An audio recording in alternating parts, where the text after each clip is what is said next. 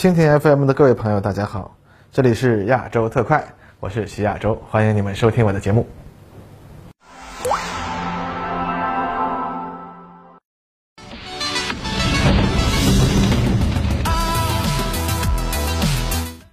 各位朋友，大家好，欢迎收看本期的亚洲特快。咱们啊，今天来说说这个美国陆军最近选中的新枪和弹药。呃，西格绍尔公司的点二七七口径啊暴怒子弹和 XM 五步枪、XM 二五零轻机枪。那么说起来呢，美国陆军这一轮新的招标呢，从一开始啊就在美国轻武器行业内啊，那也是争议重重。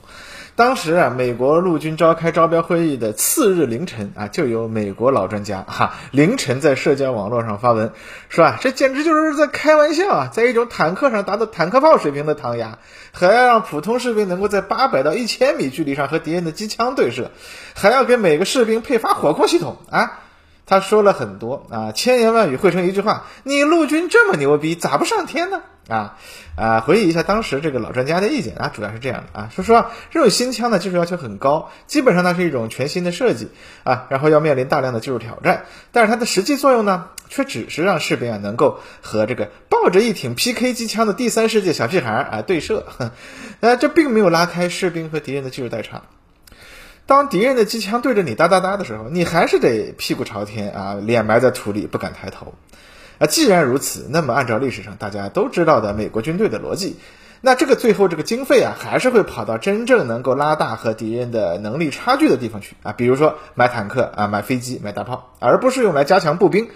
即使这个钱呢得到了批准，十有八九最后也不会得到落实啊。之前美国陆军 OICW 计划那也是雄心勃勃。那最后项目被砍的，这个砍了那个啊，砍掉了步兵作战系统，再砍掉了没啥意义的 XM 八步枪，最后连唯一的一父子 XM 二九智能榴弹发射器，好不容易都到阿富汗啊参加实战，并且得到高度评价了，最后还是被砍了啊。那至于说取代老干妈的 M 二 HB 重机枪的 OSCW 啊，先进支援步兵武器系统。更是早就没了踪影啊！结果转了这么一大圈，花掉了几百亿美元，美国陆军大头兵们仍然只能拿着三发点射的啊 M 四卡宾枪。那么这么多狗屁倒灶的事情下来啊，那老专家就表示啊，你们这种贪大求洋、折腾人的项目，老子见多了。美国陆军最后要是能把这么多钱砸在战争出头柱上，位置最低的士兵身上，那让士兵们换上新武器。啊，那真是见了鬼喽！大家不信就等着瞧吧！啊，那这个话他说到这儿了，那美国陆军的新枪似乎一上来就被蒙上了一个阴影。那实际上，即使是最近宣布西格绍尔中新枪中标的好日子里，啊，美国陆军的高官也随即给项目泼冷水，说美国陆军啊不会快速的扔掉 M 四卡宾枪。那目前啊根据美军和西格的合同，未来十年他们要采购二十五万支 XM 五和 XM 二五零。价格呢为四十七亿美元，那换算下来每每把枪的造价是一万八千八百美元，哎，这绝对是一个令人窒息的价格啊！也就是说，如果按计划实现，那么美国陆军的战斗兵员差不多啊，未来十年内就都能换装。只是呢，除此之外的人员应该还是要继续用 M 四卡宾枪，而特种作战司令部的几万人呢，应该会看美国陆军使用新枪的结果再做定夺。不过呢，考虑到啊，之前美国海军陆战队曾经全面计划换装 M M 二七啊，但是最后在爆出 M 二七使用 M 八五五 A 一弹会迅速磨损的问题之后，又砍掉了项目百分之八十的预算，只给陆战队的资深士官用。那这么看来啊，这 X M 五和 X M 二五零的前途究竟如何呢？那可能还是有相当大的悬念的。不过呢，这并不妨碍我们看看这两种新枪以及他们配用的新弹药啊，以及智能化的新的瞄准镜啊，到底是什么样子，有没有可供借鉴的地方？那首先把结论放在前面，那就是不管这种武器最终能否全面换装美军啊，仅从技术角度看，这次的新枪确实很有意思，很可能啊值得我们未来借鉴。那么关于 XM 二五步枪和 XM 二五零机枪啊，毕竟我们目前还没有看到它的结构图啊，不好评价。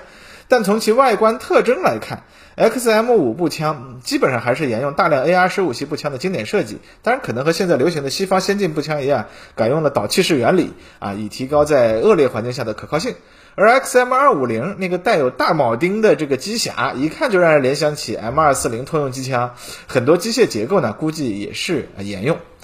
那和此前各国的轻武器相比，这两种新枪的一个显著外观特点就是枪口有硕大的消音器。这是因为美军啊在新枪研制中明确要求啊新枪在远距离上要看不到枪口焰，听不到明显的枪声。这可能也和美军要求新枪的膛压达到五百五十一兆帕，几乎已经和 M 二五六坦克炮发射穿甲弹时的五百八十兆帕相去不远 有关啊。那么高膛压当然会导致更多的火药燃气快速的冲出枪口，那必然会带来更大的噪音。即使是有消音器，但消音器毕竟啊是将一部分火药能量转化成自身内部的内能啊来达到消音效果的。所以在连续射击之后呢，即使使用耐热材料制造，它也可能会损坏。所以呢，说到底呢，给步枪机枪普遍装备消音器对于军队的实际影响呢，实际上是多了一种相当昂贵的消耗品。这是以前啊特种部队才有的啊待遇。那么枪本身呢？那其实目前能说的也就是这样了。这一边基本上呢，这就是当时参加竞标的三个公司的方案中最保守的设计，看起来似乎呢也不会出什么大问题哈。那么接下来是重点，就是美军这次新枪的重点就是这个点二七七口径暴怒子弹啊。所谓的点二七七就是指弹头的直径为点二七零点二七七英寸，也就是六点八毫米。那么这种新子弹的规格实际上是六点八乘五十一毫米，呃，弹头重量为八点七克。使用四百零六毫米枪管发射时，初速为九百一十米每秒，枪口动能三千六百五十三焦，膛压五百五十一兆帕。这些数字如果单独看，可能不是很容易理解。但是咱们和其他现役子弹做个对比，就能看出来这种子弹的特别之处了。首先呢，是美国特种作战司令部前几年一度选用，后来又没了声音的啊，六点八毫米 SPC 子弹。这种子弹呢，实际上是以美国民间市场上的狩猎用子弹为基础开发的，特点是在二百米内具备比五点五六毫米子弹更大的威力。但实际上呢，这次暴怒的弹头基本规格呢，呃，也和六点八啊 SPC 弹几乎是相去不远啊。除了弹型呢，还是有有所修改啊，以增强远距离存速的能力。那六点八 SPC 弹的弹头重量为七点四五克啊，比暴怒稍轻，初速为八百米每秒，也要慢一些。呃，枪口动能相应减少为两千两百九十七焦。呃，那么换句话来说，S 六点八 SPC 的弹头和新弹基本上是相当，但初速呢低了一截，这导致它在二百米外时啊存能明显下降到和五点五六毫米子弹基本相当的程度。而此时呢，由于存速较低，在远距离上也更容易受到风偏等因素的影响，因此六点八 SPC 呢仅仅适合在近距离交战时作为一种杀伤威力较大的弹药。实际上，六点八 SPC 弹的这个概念类似于苏联的。七点六幺乘三九子弹，这是很传统的啊，这都是只强调近距离射击啊，不追求远距离射击的能力。那相比之下呢，初速较高的 SS 幺零九啊，或者 M 八五五型，也就是美军现役的五点五六毫米子弹的情况呢，呃，它的初速是九百六十一米每秒，和暴怒弹呃基本相似，但弹头重量仅有四克啊，枪口动能一千八百五十九焦，也远低于暴怒，这就不用说了。这种子弹呢中规中矩，其实它的远距离精度呢是不错的。问题主要是由于弹头轻，在远距离上存能会不足，威力呢也就不够了。那换句话来说，六点八 SPC 弹近距离威力大，远距离打不准，威力和五点五六弹也就差不多了。五点五六弹呢，不管是远距离上还是近距离上都有不错的精度，能量衰减也比较慢，但是它的杀伤力呢，主要是靠着这个速度高。一旦速度降低到了一定的程度，虽然精度依然不错，但威力就不足了。而美军抱怨五点五榴弹威力不足的最大问题，还是他们大量配发的是短枪管的 M 四卡宾枪，子弹的初速更低了啊！结果呢，远距离精度、全射程威力就都不行了。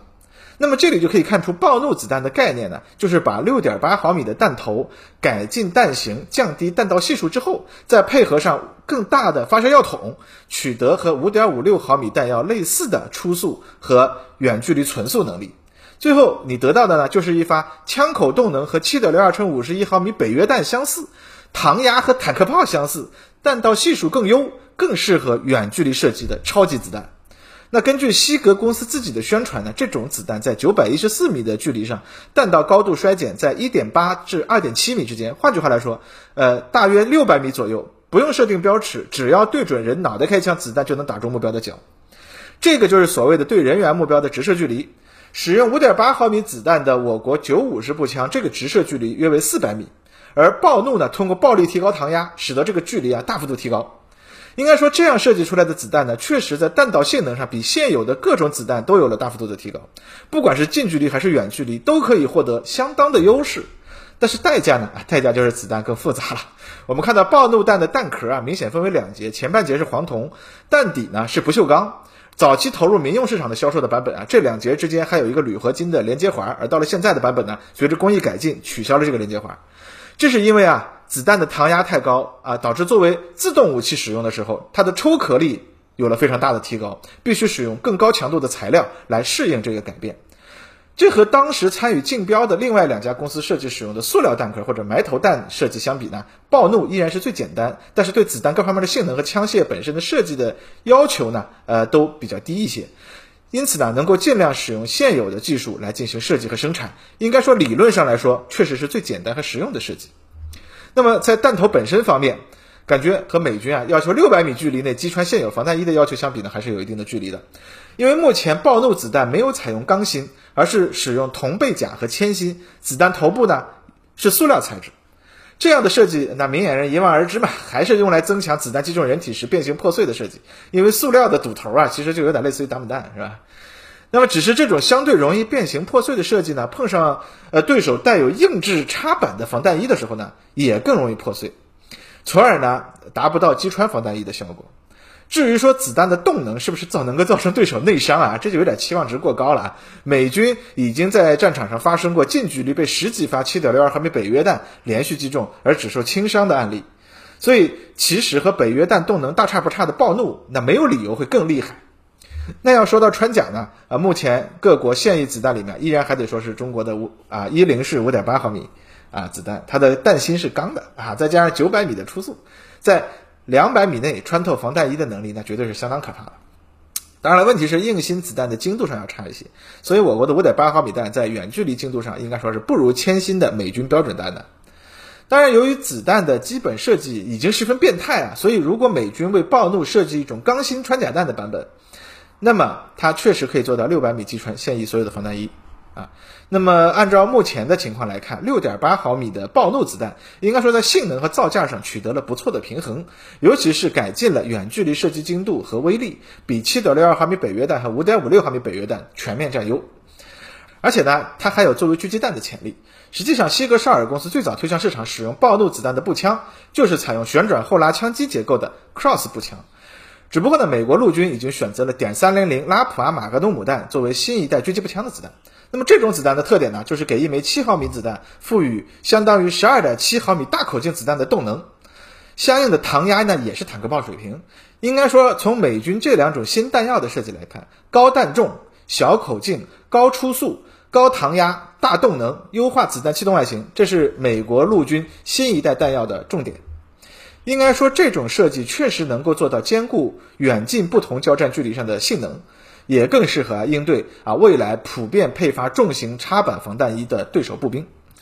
可以说，美国陆军的这个新枪呢，就是围绕这种新的子弹设计的。从这一点上来说，美国陆军远比美国海军陆战队懂枪。哎，至少啊啊，从技术角度而言，他肯定是更懂。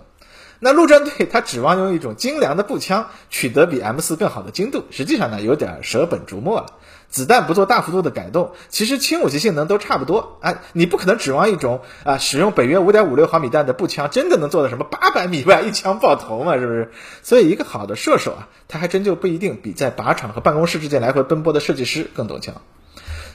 那其实说这个神论的国内专家呢？有个故事啊，就是说，啊，国内某单位有一次邀请这位老兄啊，给他们做开阔思路的讲座啊，那希望发挥一下这个民间专家的作用啊，结果人家给一帮轻武器设计师大谈五点五六毫米北约步枪如何在呃八百米外一枪爆头是吧？比九五式强多了什么什么的啊，那说的人不是不尴尬，听的人都快尴尬的疯了那个啊，中国毕竟和美国它国情不同，我们国内的所谓民间专家往往是既没有理论基础，也没有设计经验。基本上他们的专长呢，就是拿美国人吹牛皮的文章为依据啊，吹二手牛皮，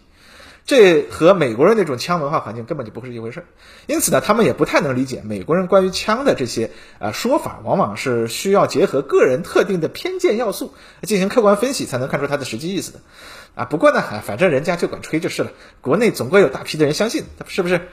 所以呢，美国人这个点二七七暴怒和点三零零啊马格努姆拉普阿。是真正值得我们寻思寻思的新型弹药。呃，据我和国内相关领域朋友的交流来看呢，大家对于这种新型弹药的关注好像还不是很多。呃，更多的还是注重于如何提高枪械的制造工艺。对于枪弹的口径呢，更多的呢也还是和网上的军迷一样，比较关注点三三八啊、马格农母弹这类在媒体上名声很大的子弹。呃，这次美军选中新的暴怒子弹，应该也会提高我们国内轻武器界对于这种弹药的关注度吧。那么说到这儿呢，我们来给美国人找个爹。其实苏联从一九八一年开始开发过一种六乘四十九毫米的步枪弹，它原本呢有希望取代五点四五毫米子弹，成为苏联新一代的标准步枪弹。它的初速呢也提高到了一千米每秒的水平，枪口动能三千三百焦。为了适应高膛压带来的出壳力问题，也采用了弹底的特殊设计。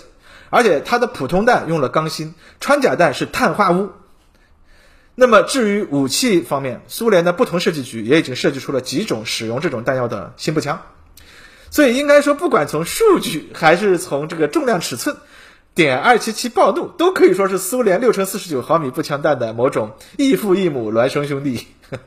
这从某种程度上也表明，美国这次的设计可以说确实代表了轻武器的某种发展方向，至少呢，呃，很值得我们啊研究一下。当然了，我猜国内相关研究单位已经开始着手相相关的工作了。最后呢，关于这个 XM 五步枪，还有一个东西值得一说，那就是它配套的瞄准具。美军这次为新枪选用了 Vortex 公司制造的新型智能啊瞄准镜，合同价格为二十七亿美元，采购二十五万个瞄准镜，也就是每把枪配一个这种瞄准镜。型号目前定为 XM 啊幺五七，XM 幺五七的特点是模块化。它的瞄准镜本体呢是一个带分化的普通白光瞄准镜，呃，具备一至八倍倍率的可调能力。那么在不配备任何智能模块的情况下，瞄准镜本身能够正常使用。而在智能化方面，它初始配备的智能化模块是一个附加在瞄准镜上的小型装置，通过四个螺栓将其固定在瞄准镜上，有电子接口对两者进行连接。呃，智能模块本身呢，通过纽扣电池供电，工作时间在十二个小时以上。智能化模块呢，能够通过瞄准镜内建的全息投影装置投射出影像。当然了，初始的模块还不具备热成像或者图像融合啊之类的功能，只具备基本的激光测距、封片修正功能。智能化模块内置的有激光测距仪和弹道计算机，能够在瞄准镜内投射出参考瞄准修正点。具体的工作过程呢，类似于坦克的光点注入式火控。此外呢，它还具备。可见和不可见激光的照射功能和内置的指南针，能够给出士兵瞄准目标相对于士兵的方位和距离信息。这个功能实际上相当于啊，就是便于士兵这个迅速的报点，不必进行心算，直接按照瞄准镜内显示出的读数读出目标的距离和方位。这个就能够让每个士兵都变成前沿炮兵观察员。至于说激光照射功能，那更实用了。对于士兵来说，是一种非常简单实用的战场信息化辅助工具。据西格公司介绍呢，目前瞄准镜上还预留有两个智能化的装置的接口，未来的热成像啊、图像融合啊、战场态势动态感知啊之类的这种功能，都可以随着相关的新模块的安装而进来。应该说，这个瞄准镜的设计呢，就是应该说是对此前的这个陆地勇士系统的某种返璞归真了吧？就是不再追求在一个士兵身上集成所有的功能，而是呢，只需要具备最基本、最实用的功能即可。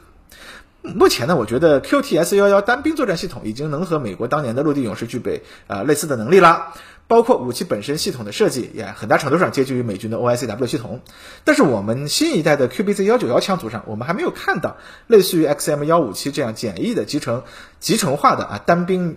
瞄准计算机和呃简易信息系统。只不过呢，目前啊几此前的国内几次展会上吧，我们都已经看到相关院所展示的单兵信息化系统。相信在这个领域呢，我们肯定是不会落后于美国的。问题只在于呢，何时大量装备？呃，是在幺九幺步枪上装备呢，还是跟踪美军的新发展，搞我们的新枪，然后再装备，是吧？那么综合而言，我军的 QBZ 幺九幺枪族配用的五点八毫米一零式弹药，基本上可以说是传统小口径弹药的王者了，能够在相当长的一段时间里呢，适应现代化战场的要求。但我们是不是还要继续追求步兵枪械口径的最优化，跟踪美国的这个最新进展？那可能是我们在未来一段时间内要考虑的一个问题。那对于我军来说呢，未来一个可行的选择呢，是给更多依赖手中步枪作战的部队啊，换上一种威力更大、射程更远、性能更好的 XM 五类似物啊，那还是有一定的必要性的。那但是对于大部分部队来说啊，至少我们的 QBZ 幺九幺那也不比美国人八百米外一枪爆头的 M 二七差吗？啊，又不是不能用，是吧？好了，那今天的节目咱们就说到这里，感谢您的收看，谢谢大家，拜拜。